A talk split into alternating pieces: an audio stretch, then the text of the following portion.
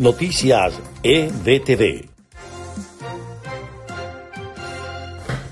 Este es el resumen de Noticias EBTV en podcast. A continuación, las informaciones del día miércoles 30 de septiembre. Les acompañamos Freddy Machado y Susana Pérez. Comenzamos porque la dictadura difiera el fraude del 6 de diciembre no deja de serlo, así lo dijo el presidente encargado de Venezuela Juan Guaidó en una reunión con la ONG Rebelión de las Regiones.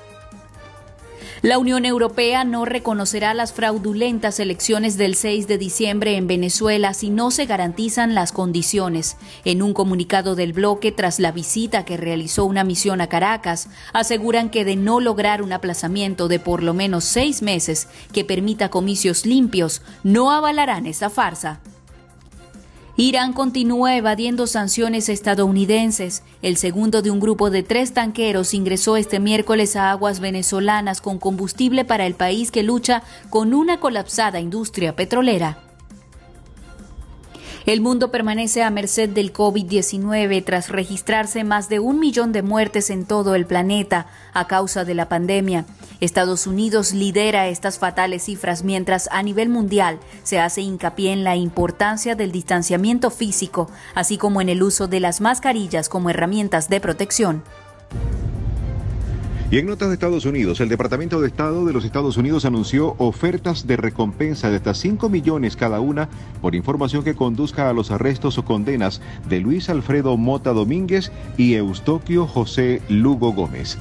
La Comisión de Debates Presidenciales de Estados Unidos cambiará el formato de los dos encuentros restantes entre el presidente Donald Trump y el aspirante demócrata Joe Biden tras el caos de su primer cara a cara este martes en la noche.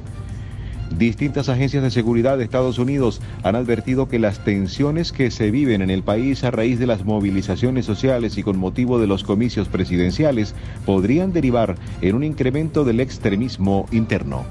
El gobierno estadounidense anunció nuevas sanciones contra 17 individuos, instituciones y empresas de Siria con motivo del tercer aniversario de los ataques del ejército de Bashar al-Assad contra la población siria.